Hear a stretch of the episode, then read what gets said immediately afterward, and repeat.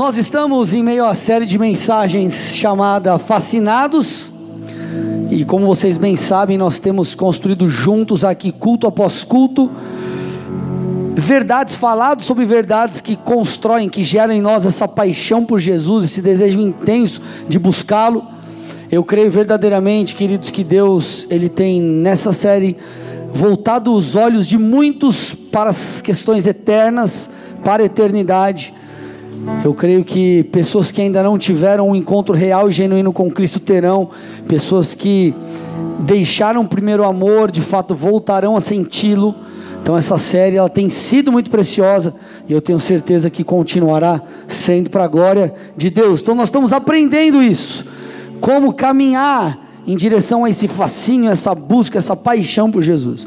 E hoje eu quero dar continuidade fazendo uso da ideia da essência da mensagem do último domingo. Na mensagem do último domingo eu falei sobre os atalhos. Queridos, infelizmente, algo que nós vemos em muitos cristãos é que eles optam ou têm optado pelo caminho mais fácil. É, as pessoas elas não querem mais pagar um preço para andar com Cristo, pagar um preço para ter intimidade com o Senhor, mas ela, elas esperam de fato serem tocados pela glória de Deus, elas esperam, esperam de fato construir um relacionamento íntimo e profundo com Cristo. Mas, como eu disse, não querem pagar o preço, logo, isso não vai acontecer. Quando você vai para a palavra, você percebe as Escrituras nos encorajando a fazer de fato a conta, o cálculo do seguir a Jesus. Existe um preço a ser pago, existe algo que nós precisamos viver, existe uma maneira de se viver, existe é, é, é, isso, um preço a ser pago. Agora, é como é, essa questão de não querer pagar o preço e querer ter acesso, né? Eu não quero buscar a Deus, não quero orar, não quero ler a Bíblia, não quero ir para o culto, não quero me santificar, mas eu quero ter intimidade profunda com Deus. É, é como alguém que só come besteira, não faz atividade física e quer emagrecer. Salvo algumas pessoas que têm o privilégio do seu metabolismo ultra mega rápido, tipo da minha esposa. Cara, se, é, tem gente que come, come, come, come, come e nunca engorda, né? E tem gente que come e já engordou. Não precisa nem ter o come, come, come, come e engordou, né? Mas estou quebrando gelo aqui, mas para você de fato entender que a conta precisa fechar. A conta precisa fechar. Se nós queremos intimidade com Cristo, nós precisamos pagar o preço. É muito interessante porque quando você vê o apóstolo Paulo em Efésios 4:13 falando acerca dessas coisas, ele diz assim, ó: até que todos cheguemos à unidade da fé e do pleno conhecimento do Filho de Deus.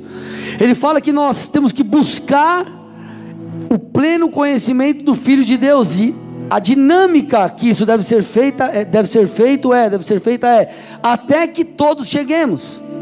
Ou seja, é algo contínuo. Ele diz: você tem que buscar a Deus até que você encontre, até que você chegue. Não há atalhos, não existem atalhos, existe um caminho. Até que cheguemos, fala de frequência, fala de constância, fala de você percorrer dia após dia esse caminho. Agora, o fato relevante aqui é: ele diz, até que todos cheguemos ao pleno conhecimento do Filho de Deus. Eu não acredito que eu vou chegar no fim da minha vida no pleno conhecimento do Filho de Deus. Como que eu vou conhecer plenamente um Deus tão grande? Logo, essa dinâmica aqui que Paulo está falando é uma dinâmica de busca para uma vida toda. Porque a grande graça, ou a, a, a, o principal na nossa caminhada com o Senhor, não é aquilo que a gente tem, mas é encontrar-se com o Senhor, é conhecer Cristo, é caminhar com Ele. Essa é a graça do Evangelho. E ele está falando: busque até que você chegue no conhecimento pleno, mergulhe em águas mais profundas, dê um passo para mais perto, um, um passo para esse lugar mais fundo, mais profundo.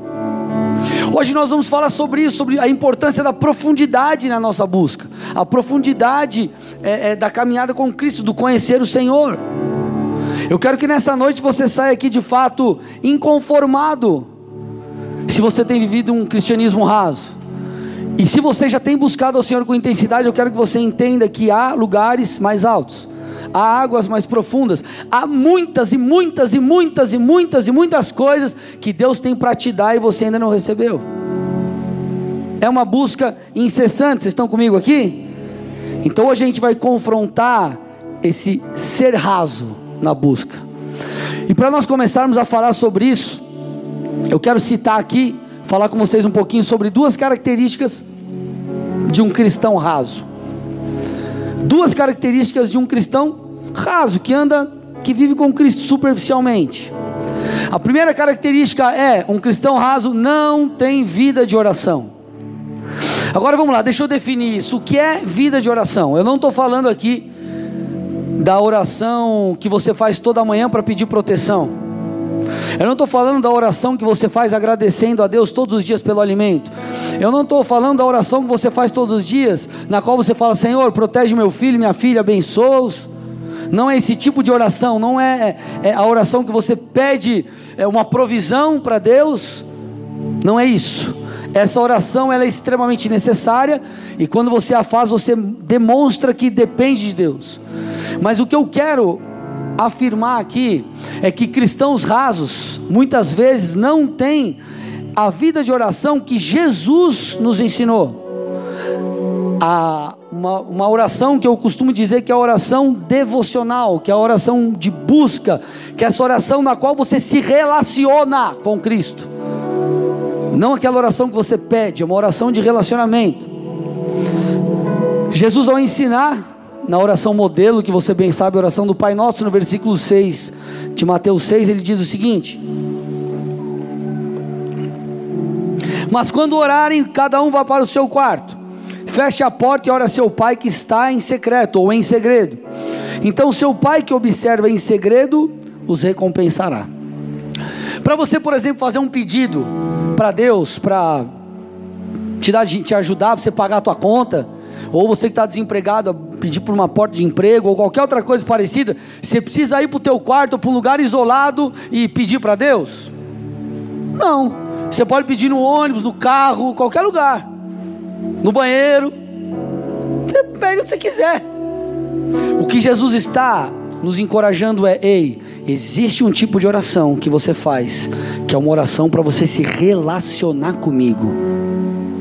Existe uma oração na qual nós nos misturamos, vamos dizer assim. É aquela oração onde você não só fala, mas você para para ouvir. Ele fala: busque a Deus em secreto. Por que em secreto? Porque quando você está isolado, como ele cita aqui, por exemplo, o quarto, não há outras coisas que te influenciam. Ali você está em silêncio. É, é, você se coloca numa condição onde você consegue escutar até o sussurro de Deus. Vocês estão aqui, igreja? É esse tipo de oração que eu estou dizendo. Porque essa oração onde não apenas você fala, mas você ouve, ela demanda tempo. Demanda tempo para você parar e ouvir, demanda tempo para você escutar. É aquela oração onde você não só coloca diante de Deus aquilo que você pensa, entende, espera, enfim, deseja, mas é aquela oração onde você recebe de Deus aquilo que Ele tem para te dar. Escuta as orientações que Ele tem para você. E é essa oração que um cristão raso normalmente não faz. Por quê? Porque ele está muitas vezes focado, focado ou focados apenas em si. Eles estão focados apenas em si. E o Senhor está nos dizendo: ei, existe uma dimensão na qual vocês não apenas vão colocar diante de mim aquilo que vocês esperam, desejam e querem, mas é uma dimensão na qual eu vou colocar no teu coração aquilo que eu espero de você. É uma dimensão na qual eu vou compartilhar o meu coração contigo e onde as coisas vão começar a fazer sentido para você, aleluia. Onde as suas prioridades serão mudadas e transformadas, onde você e eu, onde nós começaremos a desejar aquilo que Deus deseja. Só que Satanás ele tem nos afastado da intimidade com Deus nessas coisas. Por quê? Porque um cristão raso ele só recebe aquilo que Deus tem para dar. Um cristão profundo se torna quem Deus quer que ele se torne, que ele seja. E essa é a grande preocupação de Deus, compartilhar o coração dele com o nosso, nos transformar quando estamos em sua presença. Só que para isso exige tempo, exige busca, exige dedicação. Segunda característica de um cristão raso. Um cristão raso não conhece a palavra de Deus, não conhece a Bíblia, não conhece as Escrituras. Talvez você já tenha ouvido essa frase, eu já ouvi algumas vezes, se não várias, que o Brasil ele precisa não apenas de um avivamento, mas precisa de um abibliamento. Quem já ouviu isso? Levanta a mão se já ouviu, deixa eu ver. Precisa de um abibliamento. O que é isso? Conhecimento das Escrituras. Porque, gente, se nós não conhecermos a Bíblia, nós seremos roubados. Nós não viveremos aquilo que Deus tem. Quer ver um exemplo básico de coisas do dia a dia aqui? Você consegue fazer o paralelo? É, você alguma vez já é, descobriu, você estava com um celular já ou algum equipamento eletrônico há um tempo, aí do nada estava fuçando ou algum amigo teu te falou, você viu alguma coisa na internet e você percebeu uma função nova? Quem já viveu isso? Na verdade, você percebeu aquela função só agora, mas ela não era nova, ela sempre esteve lá. Da mesma forma com o Senhor, existem várias coisas que estão lá disponíveis, mas nós não acessamos, porque nós não buscamos, porque nós não abrimos, porque nós não lemos a palavra. Existe até ouvi uma vez uma, na internet, tipo assim, uma postagem. Não é Deus que está quieto, aí tinha uma Bíblia assim. É você que não anda abrindo muito isso aqui. É verdade. Porque a Bíblia é a palavra de Deus, é a voz de Deus, é a orientação do Senhor para nós. Então eu te pergunto aí, meu irmão, você lê a Bíblia constantemente? Você já leu a Bíblia toda? Você Qual foi o último livro que você leu? Que vai te levar para, vai te aproximar do Senhor? Ah, pastor, não tenho tempo, irmão. Eu sei que a nossa vida é corrida, mas eu não tenho tempo, não cola. De verdade. Vamos lá. Se teu chefe chega para você e fala assim, ó, eu vou triplicar o teu salário, mas eu preciso que você faça uma faculdade ou uma pós, se você já tem uma faculdade, enfim, um curso aí de 4, 5 anos. Você vai fazer? Quem vai fazer? Seja sincero, sem hipocrisia. Legal. Você vai ter que, de segunda a sexta-feira, por exemplo, se você estuda à noite, sair do teu trabalho, usar o exemplo aqui, pegar o ônibus ou carro ou moto e ir até essa faculdade, ficar de repente três horas sentado por cinco anos, quatro anos fazendo a faculdade. Por quê? Porque você queria esse salário triplicado. Agora, por que, que muitos têm dificuldade de fazer um curso na igreja? Porque muitos têm dificuldade de frequentar uma célula, porque muitos têm dificuldade de ler a Bíblia, porque muitos têm dificuldade de orar. É uma coisa que não faz sentido. A única resposta que nós temos para isso é: em uma escala de valores, Cristo já não é mais o primeiro. Eu vou repetir. A única resposta para essa questão é: em uma escala de valores, Cristo já não é mais o primeiro. Faz sentido o que eu estou dizendo na igreja, sim ou não?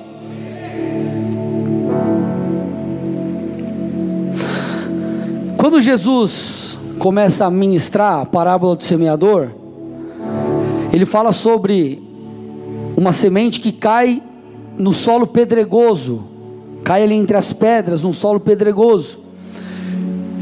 E aí Jesus falando, ele explica que a semente que caiu naquele solo pedregoso, em meio às pedras, até brotou. Mas como não tinha muita terra, a raiz ela não conseguiu penetrar numa profundidade adequada. E essa superficialidade dessa planta, essa raiz que não cresceu tanto para baixo, não desceu tanto na terra, não tinha muita terra, ela secou porque faltou umidade. E Jesus conta essa parábola, começa a falar acerca dessas coisas. E aí passam-se alguns versículos, ele começa a trazer a explicação espiritual por detrás dessa ilustração. E Jesus, quando ele aponta isso, ele aponta justamente para o prejuízo de uma vida cristã rasa. Aí ele diz assim, ó, Lucas 8:13. As sementes no solo rochoso, as sementes no solo rochoso representam os que ouvem a mensagem e a recebem com alegria. Uma vez, porém, olha lá. Uma vez, porém, que não tem raízes profundas, creem apenas por um tempo. E ele continua, e depois desanimam quando enfrentam as provações. Então é muito interessante porque ele fala que essa ausência de profundidade faz com que as pessoas apenas creiam por um certo tempo, e se você parar para avaliar, isso é muito verdadeiro. Quantas pessoas você conhece que começaram na caminhada pegando fogo por Jesus e hoje não queimam mais? Ou até estão desviados, creram apenas por um tempo, porque quando chegou o sol, quando chegaram as provações, a semente não aguentou o tranco. A, a, aquela planta não aguentou o tranco. Por quê? Aquela pessoa não aguentou o tranco. Por quê? Sua raiz era não era profunda. Então ela não aguentou. O mundo a engoliu, a correria engoliu. Imagina, imagina uma outra ilustração aqui. Imagina um mergulhador. Quanto mais fundo ele vai, mais longo se torna o caminho de volta, sim ou não? Quanto mais fundo ele mergulha, ele vai, mais longo e talvez mais difícil se torna o caminho de volta. Que eu estou tentando te dizer? Quando nós mergulhamos em águas mais profundas do Senhor, quando nós crescemos para baixo, quando a nossa raiz ela desce mais e mais e nós nos é, é, consolidamos mais no Senhor, somos mais profundos no Senhor, é muito mais difícil nós voltarmos para o mundo. Quer ver? é, os peixes mais bonitos, as paradas lá no mar, lá mais bonita, está na superfície ou está no fundo? Na igreja?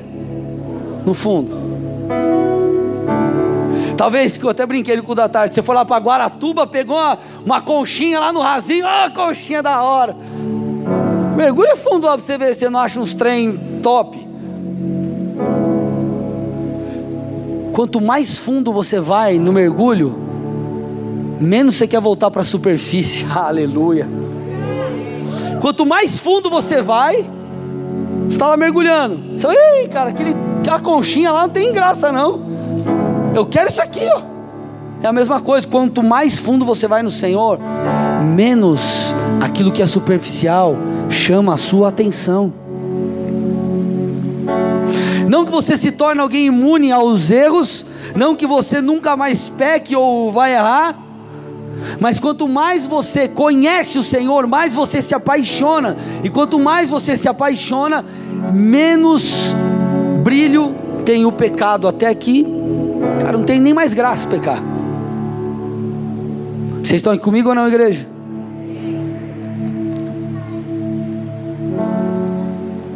Eu acredito que a resposta de verdade que nós temos que dar, ou melhor, a, nós vencemos o pecado quando nós nos apaixonamos pelo Senhor.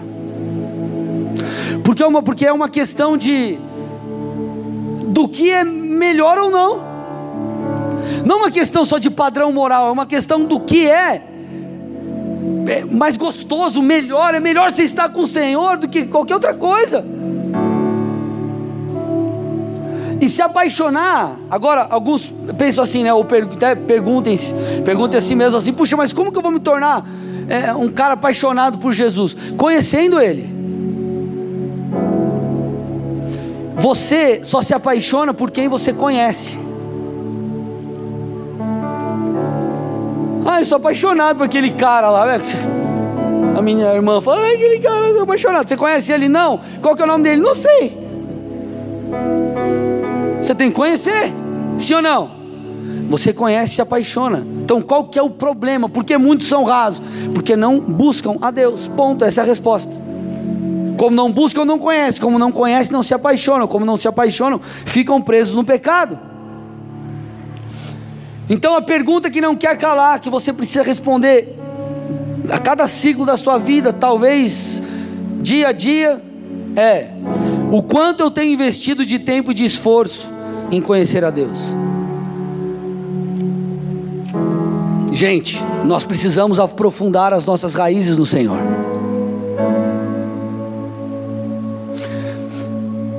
Quero ler um texto com vocês aqui, ó, Lucas 6, 48 e 49. Olha que interessante.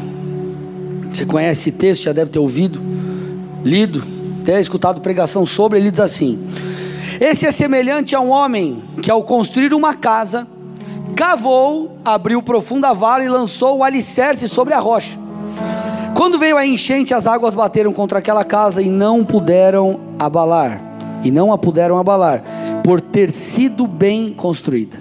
Mas o que houve não pratica é semelhante a um homem que construiu uma casa sobre a terra, sem alicerces, e quando as águas bateram contra aquela, contra aquela casa, logo desabou. E aconteceu que foi grande a ruína daquela casa.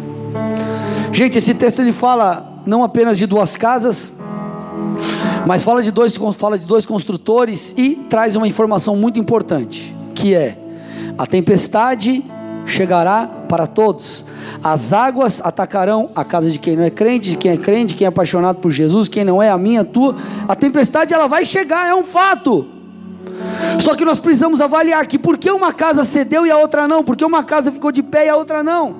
Aí o texto fala que uma casa foi estabelecida, construída sobre areia. Lógico, ela não tinha firmeza suficiente para ficar de pé. Agora ele fala que a outra casa foi colocada sobre a rocha, o seu alicerce foi lançado na rocha. Agora, por que o cara que colocou a casa na rocha colocou ela na rocha? Como que ele conseguiu? Qual foi o êxito, o mérito?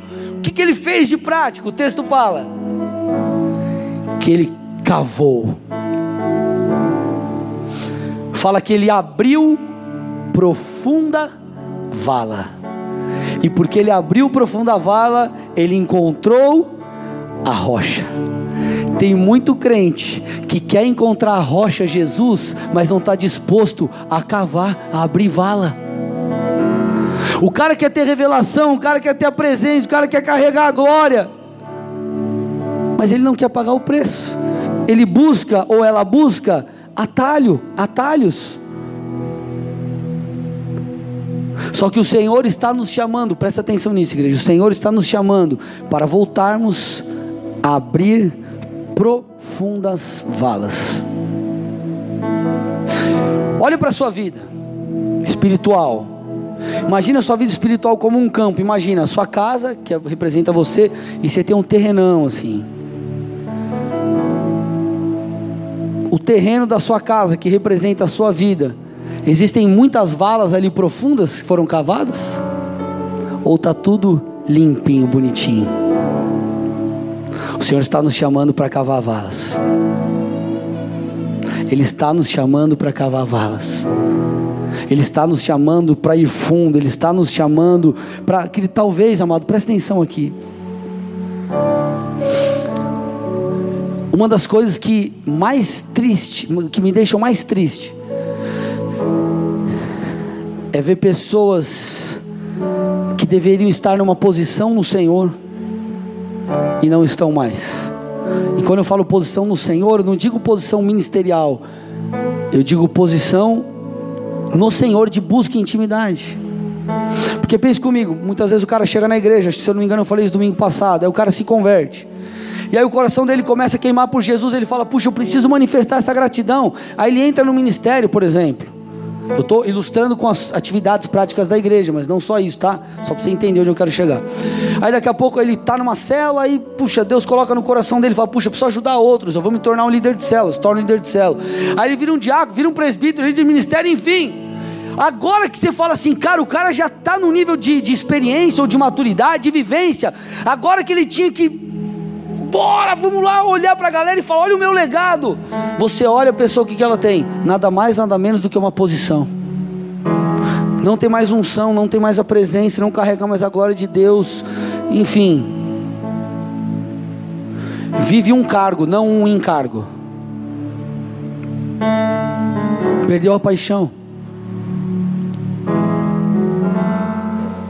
Por isso que nós precisamos constantemente cavar vala, cavar valas. Eu pergunto para você que já tem um tempo de igreja, quando foi o último tempo que você cavou vala? Quantas valas tem no teu quintal?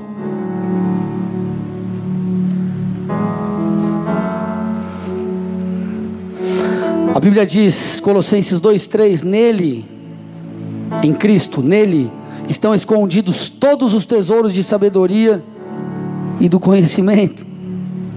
A questão é que nós queremos o tesouro, mas nós não queremos caçar o tesouro. Mas não tem como você achar um tesouro sem caçar o tesouro. Estão escondidos. Se estão escondidos, você e eu precisamos procurar, nós precisamos achar, nós precisamos buscar. Precisamos deixar essa superficialidade, precisamos avançar. Olha que interessante, Salmos 27, 4. A gente tem lido, eu pelo menos acho que em todas, se não quase todas as ministrações dessa série, eu usei esse texto em algum momento. Mas olha que interessante, Salmo de Davi. Uma coisa peço ao Senhor e a buscarei.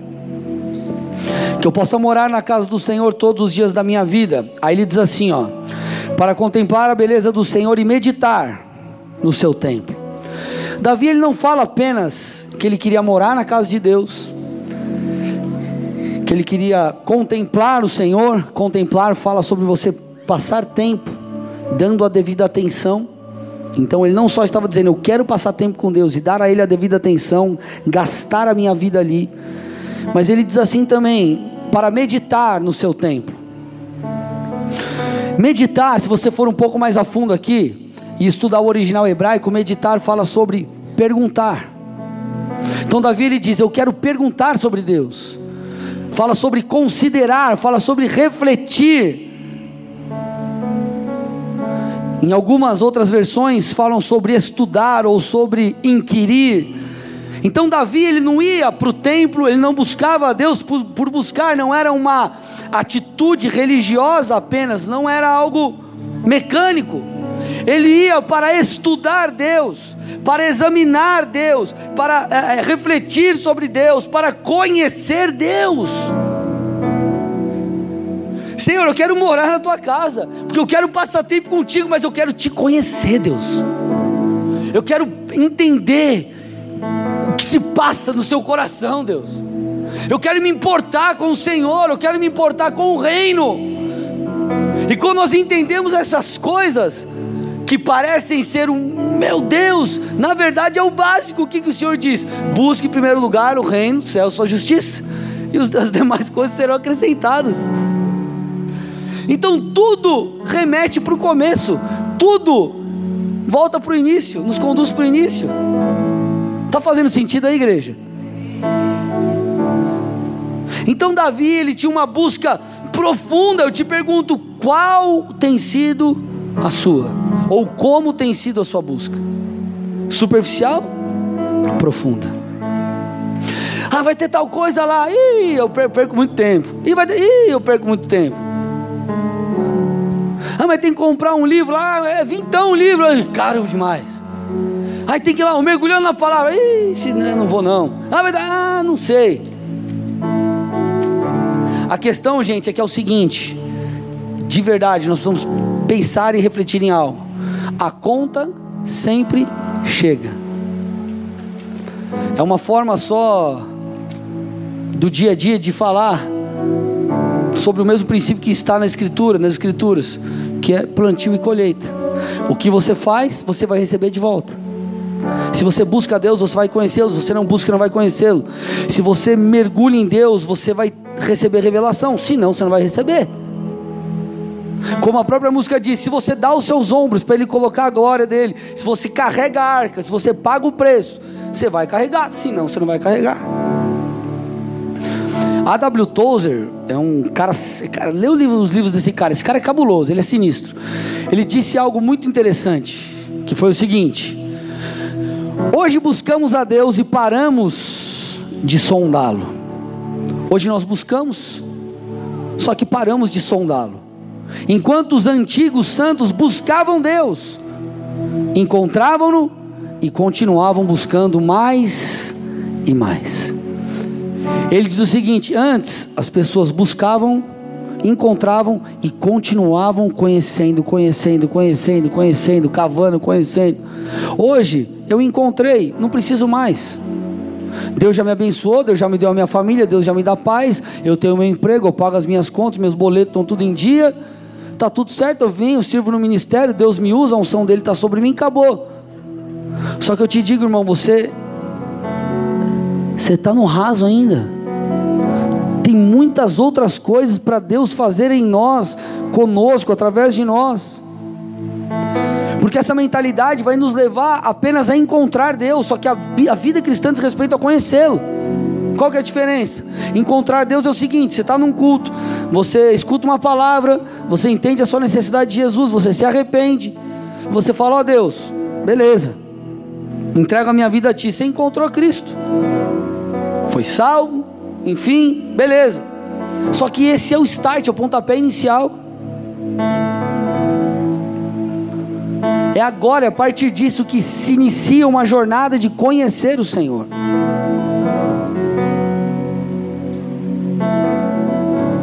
Agora, essa questão de buscar a Deus intimamente, de conhecer o Senhor, de não ser raso, mas ser profundo, se é uma verdade na, na, nas Escrituras, por que, que muitos não vivem? Eu acredito que existem dois pontos ou dois públicos que nós precisamos comentar aqui, dois motivos. O primeiro é: existe aquele público, aquele grupo de pessoas que nunca amaram o Senhor. Você vai entender o que eu quero dizer com isso. E o segundo grupo, que são aqueles ou aquelas pessoas que um dia, amaram, um dia amaram a Deus, mas perderam esse amor. Se talvez essa questão de amar a Deus de todo o coração, de se entregar, uau, essa paixão, se nunca existiu, e você já caminha com o Senhor, é porque talvez você nunca teve uma experiência genuína com o Senhor, talvez é, o seu coração ainda não foi capturado. E para isso, basta você pedir ao Senhor e se abrir e buscar. Então, se é o teu caso, peça a Deus, diga: Senhor, fale comigo, eu quero uma experiência. Paulo foi transformado com uma experiência. Moisés, a sarça, quando ele vê aquela sarça pegando fogo, a vida dele nunca mais é, permanece a mesma, muda completamente. Isaías foi purificado porque teve um encontro, teve uma visão do trono de Deus, teve um encontro com o Senhor, uma experiência. Eu creio muito nisso, que um toque, como a Bruna disse aqui no louvor, Deus nos toca, nós cremos que um toque pode nos mudar. Nós cremos nisso também, um toque pode mudar a nossa vida. Salmos 34, 8 diz: Provem e vejam que o Senhor é bom. Então nós podemos provar do Senhor e tudo ser mudado, e a partir disso teu coração arder em chamas.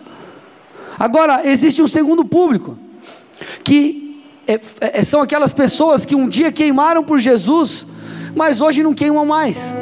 São aquelas pessoas que começaram bem, mas não estão terminando tão bem. São aquelas pessoas que a paixão por Jesus hoje é uma mera lembrança. Só que eu creio que o Senhor ele está restaurando isso em nós. O desejo do Senhor é voltar os nossos olhos. Presta atenção no que eu estou dizendo, igreja. Talvez você diga assim, pastor, mas hoje eu sou, sou cheio de responsabilidades. Eu não consigo ter a mesma pegada que eu tinha com Deus, meu irmão. Você cresceu em responsabilidade, eu também. E outros aqui também. E por que você não consegue e outros conseguem? Eu creio que o Senhor está restaurando o mesmo sentimento que está por detrás de uma das parábolas ditas por Jesus. Mateus 13, 44, o Senhor diz assim: O reino dos céus é semelhante a um tesouro escondido no campo, que um homem achou e escondeu. Então, transbordante de alegria, vai, vende tudo que tem e compra aquele campo. Meu irmão, deixa o texto aí. Para e pensa. O texto está falando que um camarada achou um tesouro escondido num campo. Ele volta, vende tudo o que ele tem. E vai cheio de alegria, ou na nova tradução do paranaense, é faceiro, e compra aquele campo. Por quê? Por causa daquele tesouro. E Jesus fazendo essa analogia, ele fala: esse tesouro é o reino dos céus. Primeira coisa que nós precisamos resgatar é a percepção de que as coisas do reino dos céus são um tesouro, porque para muitos não é mais. Para muitos deixou de ser um tesouro e se tornou um peso, se tornou uma responsabilidade, se tornou algo mecânico, se tornou algo difícil.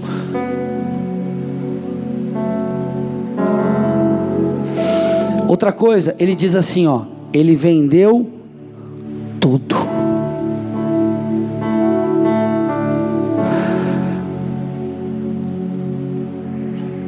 Eu comecei a pensar Nesses dias, eu e minha esposa estamos para tomar uma decisão que é, vai impactar as nossas vidas e a gente começou a pensar e eu falei, Deus, eu tomei uma decisão muito parecida muitos anos atrás. E por que que parece estar mais difícil tomar a decisão hoje? Aí eu comecei a pensar, eu falei para ela, porque hoje nós temos mais coisas para perder do que nós tínhamos naquele outro dia, naquela, naquela outra situação. E nós estávamos orando por essas questões. Eu em casa lendo a palavra, ela não estava em casa. Eu, eu lendo um livro, falando com Deus. E eu comecei a me lembrar. Fazem quase sete anos que a gente tomou essa decisão. E quase sete anos após, um outro ciclo, nós estamos prestes a tomar uma decisão. E eu falei para ela, falei, amor, pode fazer. Porque eu falei, eu, eu pensando eu comigo e Deus, eu falei, Nada para mim é mais importante que o Senhor. Nada para mim, nada pode ser mais importante para mim do que aquilo que o Senhor tem. Então, se necessário for, eu vou ter que vender tudo que eu tenho, fazendo uma analogia aqui com o texto, né? Para comprar aquele tesouro. Então, o que você precisa abrir mão para que o reino do céu se torne novamente a sua prioridade? Isso é muito sério porque nós crescemos, crescemos, crescemos, crescemos e dizemos que agora essa nosso nosso ritmo, essa falta de intensidade no Senhor, eu não estou falando ritmo de você servir na igreja, não estou abordando isso, estou falando da sua vida com Deus. Porque a gente, a gente usa como desculpa as nossas necessidades, as nossas responsabilidades, a nossa agora maturidade. Ah, antes eu era piau, era doidão.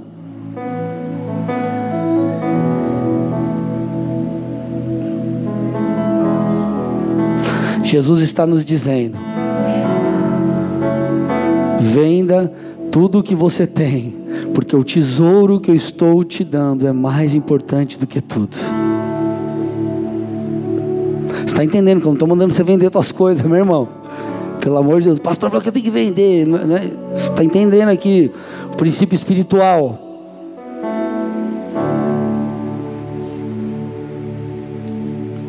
Então posso te falar bem a real. Você lembra lá atrás a paixão, a pegada, o desejo que você tinha para vir para o culto? Cara, vou para o culto, Deus vai falar comigo, vai ser uma bênção. Ah!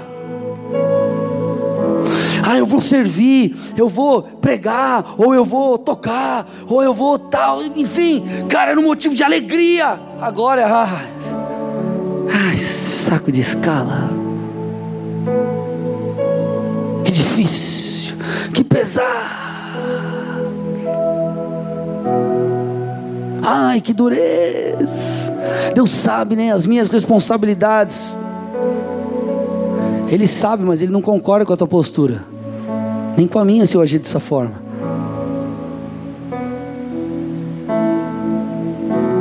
Aquela paixão que nós tínhamos, aquele desejo de estar a sós com o Senhor, de buscar, de queimar, tem que voltar de. Você olha para vários, homens na palavra, que, cara, não eram jovens e queimavam pelo Senhor. E a gente aqui, a maioria da igreja, se você não é jovem de idade, você é jovem de cabeça, jovem de espírito.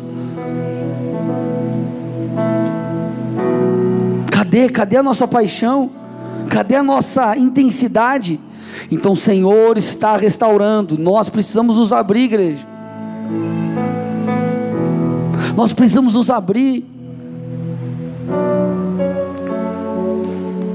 Por que não? O Senhor não fazer coisas maravilhosas através de mim, através de você, mas para isso nós precisamos queimar no altar. Nós precisamos estar na presença de Deus, pegando fogo. É muito interessante o que o Senhor diz à igreja de Éfeso lá em Apocalipse. Se você for para Apocalipse 2, estou indo para o final da mensagem, do 1 ao 5, diz assim. É, talvez você esteja aí, o fogo me apagado já a coisa está meio cambaleando. Ele diz assim: Ao anjo da igreja em Éfeso, escreva: Estas coisas diz aquele que conserva na mão direita as sete estrelas e que anda no meio dos sete candelabros de ouro. Conheço as obras que você realiza, tanto o seu esforço como a sua perseverança. Olha lá. Sei que você não pode suportar os maus e que pôs a prova os que se declaram apóstolos e não são, e descobriu que são mentirosos. Você tem perseverança e suportou provas por causa do meu nome sem esmorecer. Tenho, porém, contra você o seguinte: você abandonou o primeiro amor. Lembre-se, pois, de onde você caiu. Arrependa-se e volte à prática das primeiras obras. Se você não se arrepender, virei até você e tirarei do seu candelabro, e tirarei o seu candelabro do lugar dele. Vamos avaliar esse texto aqui. Daqui a pouquinho, no finalzinho, eu vou te mostrar esse finalzinho aqui do verso 5, do versículo 5, que é cabuloso, que nos confronta. Mas vale a pena a gente compreender aqui em primeiro lugar, que a igreja de Éfeso ela foi elogiada por muitas coisas. E ela foi reprovada por uma só. Ela foi elogiada por muitas coisas. O texto diz, por exemplo, que ela não suportava os homens maus. Confrontou, vamos dizer assim, aqueles que se diziam apóstolos, mas não eram. Fala que era uma igreja perseverante. Olha isso, gente. Não suportavam os homens maus. Era uma igreja perseverante. É, é, passou pelas provas sem esmorecer. Diz também uma outra versão, fala sobre o labor ou sobre o trabalho, eram esforçados, eram produtivos. E quantos de nós não, não, não somos assim? Suportamos as provações, permanecemos no chamado, somos produtivos, servimos, damos até, vamos dizer assim, resultado, frutos. Talvez o ministério bombando, mas se o primeiro amor foi abandonado, isso precisa ser não apenas mudado, mas precisa existir arrependimento. Porque a fala ali é muito veemente. Se demanda arrependimento é porque isso é considerado um pecado. É considerado um pecado. A palavra abandonou, ele está dizendo, vocês abandonaram o primeiro amor. No original grego, abandonou fala sobre, faz um paralelo com um divórcio do marido e sua esposa. Então, se vocês abandonaram, vocês se divorciaram, esse amor, essa paixão não existe mais, houve um desligar-se. Fala também sobre deixar ir, então essa paixão, esse amor, esse fervor se foi. Fala sobre negligenciar, ou seja, ei, vocês permitiram que fosse embora. Houve uma negligência houve é, algo, algo voluntário, o abandono voluntário, ainda que você tenha sido omisso, ainda que a omissão tenha sido o problema, mas foi voluntário. Por isso que o texto ele é tão, é, é, é, é tão, são tão firmes as palavras ali. Por isso que ele demanda arrependimento. Agora, é muito interessante o verso 5 porque nos traz coisas preciosas. Ele diz assim: ó. Lembre-se, pois, de onde você caiu, arrependa-se e volte à prática das primeiras obras. Aí eu quero focar agora, nesse momento, nessa parte aqui, ó. Se você não se arrepender, o Senhor está falando para a igreja de Éfeso: se você não se arrepender, eu virei até você e tirarei o seu candelabro do lugar dele. Sabe o que ele estava dizendo com isso? Igreja de Éfeso, se vocês não se arrependerem, vocês perderão sua posição como igreja, e vocês serão tratados como apóstatas. Presta atenção: se vocês não se arrependerem, vocês perderão a sua posição como igreja e serão tratados como apóstatas. Mas talvez você me diga assim, pastor, como assim? Eles eram perseverantes, suportavam as provações, eram produtivos, havia labor, havia dedicação. Não suportavam os homens maus. Tudo bem, mas a métrica principal aqui é o amor, a paixão. Ele diz: Vocês perderam o primeiro amor, e se não se arrependerem, eu virei. E tirarei o candelabro do lugar dele. Volta para a essência, amado. Entenda, volte para o início e perceba qual é o primeiro mandamento maior. Ame o Senhor seu Deus de todo o seu coração, de toda a sua alma, de todo o seu entendimento e com toda a sua força. Nós precisamos voltar os nossos olhos e o nosso coração para as coisas celestiais. Nós precisamos voltar os nossos olhos para as coisas celestiais.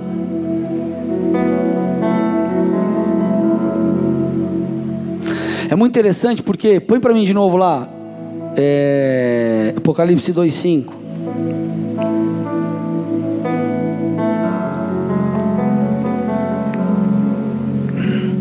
Olha lá. Lembre-se, pois, de onde você caiu. Arrependa-se e volte à prática das primeiras obras. Ele fala, volte, ele ordena, volte à prática das primeiras obras. Aí talvez você para e pensa, puxa, peraí. Que obras são essas?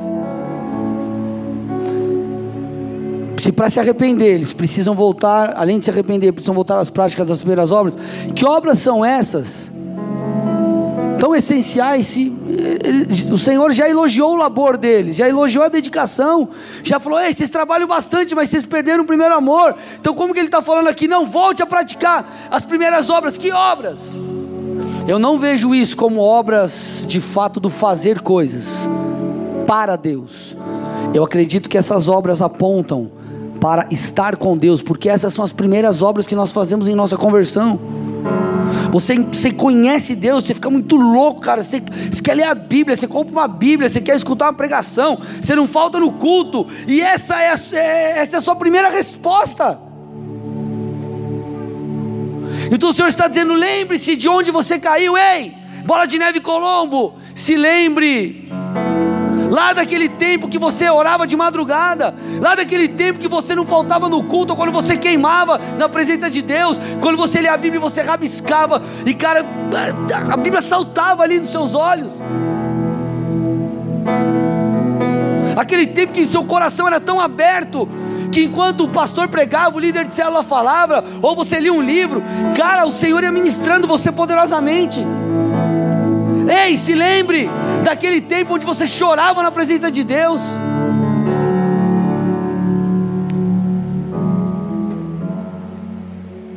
Que responsabilidades são essas que nos tiram esse privilégio? Que lugar tão alto que nós estamos que nós não, não devemos fazer mais isso?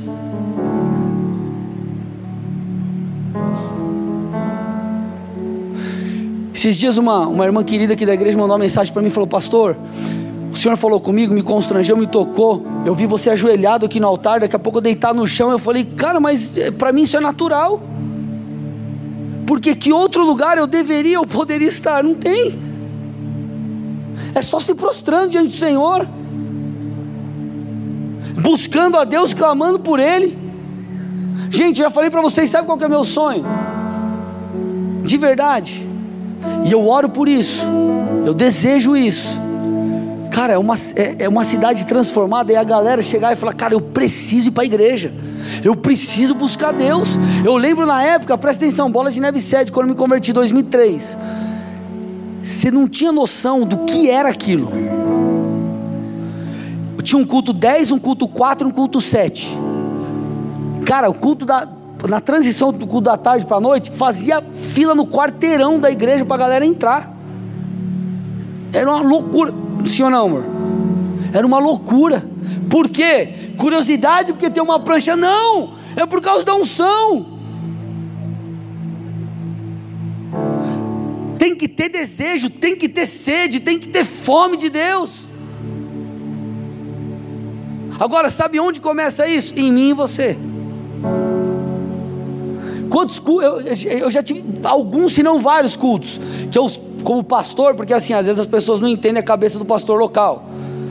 Às vezes o cara, oh, eu gosto de ouvir o fulano lá, o pregador da conferência, mas o pregador da conferência, eles pregam na conferência.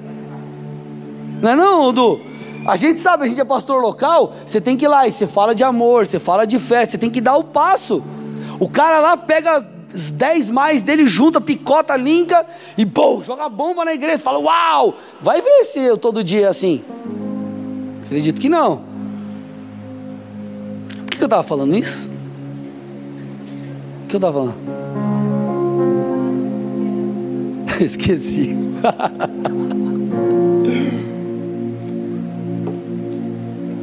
Sei lá o que tá falando. Hã? Ah, então. Ah, eu acho que é isso, mas vamos lá. É, as pessoas, elas precisam ver eu e você apaixonados por Jesus. Ah, lembrei. Às vezes eu ia pregar no culto e era aquele culto bem louco, aquele culto doido e que o Espírito vem, aquela coisa que acaba. E teve uma vez um culto que acabou, acho que foi aqui, era culto de quinta, era 8 horas, acabou 11 e meia. Lógico, eu libero a galera e tal, mas é aquela loucura, você fala, mas meu Deus do céu, cara, esses cultos loucos, eu falo, o que, que os visitantes vão pensar do pastor? O pastor é um, é um louco, um doido, sem noção. E às vezes eu preocupado, e às vezes eu escutava um testemunho de um visitante naquele culto que o Senhor confrontou, que o Senhor falou, que o Senhor transformou, que algo se moveu sobre a vida dele, sobre a vida dela. Sabe por quê? Porque lá no fundo, as pessoas, elas precisam ver eu e você queimando por Jesus. Claro que as palavras são importantes, ninguém vai aqui ficar só falando nada com nada. Mas elas precisam ver a tua paixão, precisam ver a tua essência, precisam ver a tua intensidade.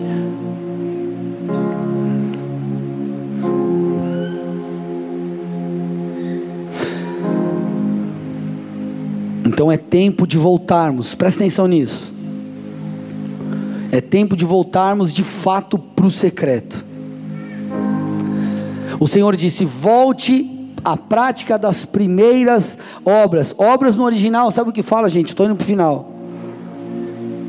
Fala sobre aquilo com que alguém está ocupado.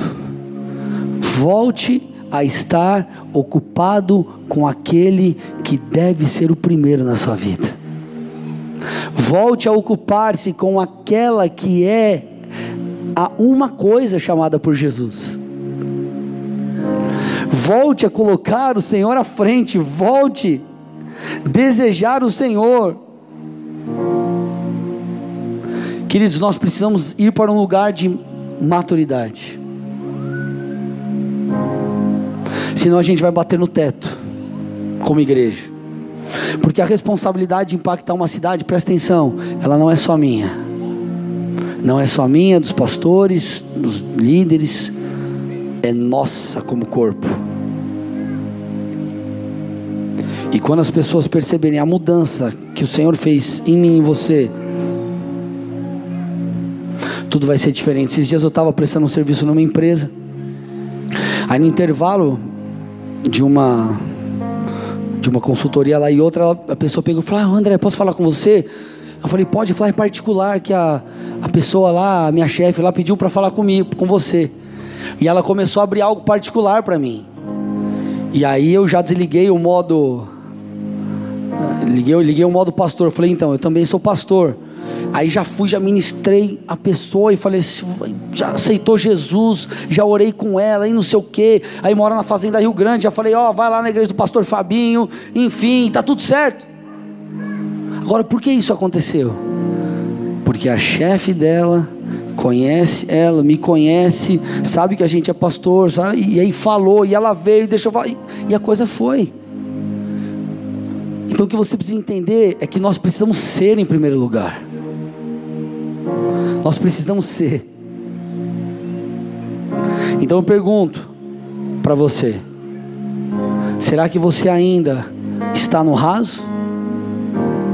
Ou você tem dado passos rumo à profundidade com o Senhor? Tem que virar o disco, algumas coisas têm que mudar nas nossas vidas. Tipo, ah, eu tenho que fazer isso, ah, eu tenho que fazer aquilo. Tem coisa que é tão difícil para alguns sendo que deveriam ser tão fáceis. Ah, eu tenho que ler a Bíblia. Ah, eu tenho que fazer um, um, curso. Ah, eu tenho. Cara, isso aí não é eu tenho. Você já tinha que estar fazendo antes de alguém te pedir. Buscar a, é, ler a Bíblia, buscar ao Senhor. Cara, a gente tem que. Muitos têm que sair do raso. E tudo começa com a lembrança de como eram as coisas quando você queimava. Eu estou fechando, tá? Eu começo a lembrar quando eu fazia faculdade em São Paulo. Eu chegava em casa 11 horas da noite mais ou menos, colocava na época o meu MP3 no ouvido. Tinha um escritório na, sala, na casa da minha mãe que eu ficava adorando, ficava orando, ficava buscando. Quantas vezes eu não fui tocado por Deus naquele lugar?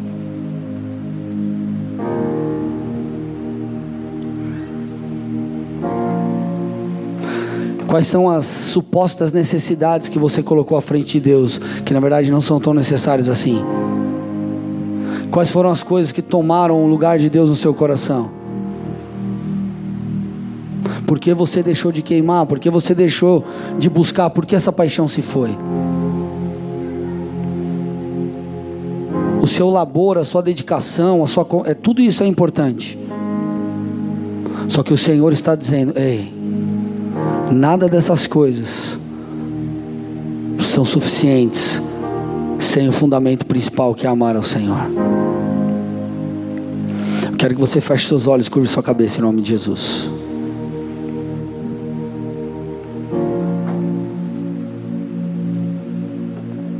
Eu quero fazer duas orações aqui.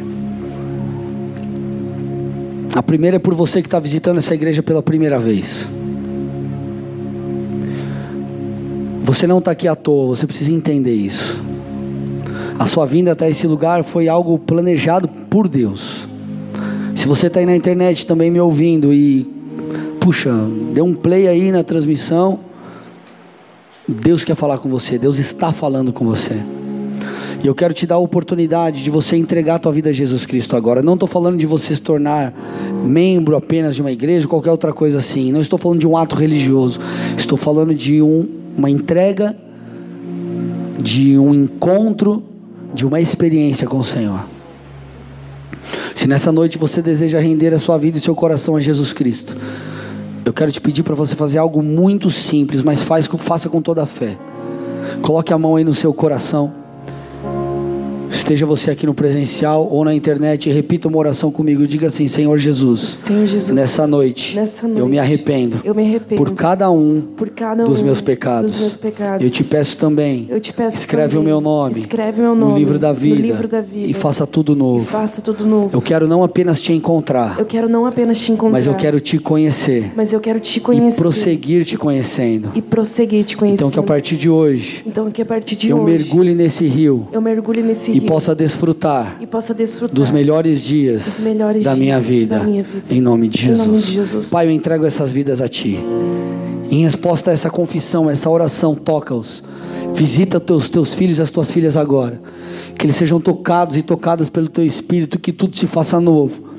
Eu abençoo cada área da vida dos meus irmãos e eu declaro a partir de hoje, Pai, uma nova estação, um novo tempo, um tempo de conhecimento do Senhor. Eu peço a tua bênção também sobre as finanças, sobre cada área da vida, no nome de Jesus, amém.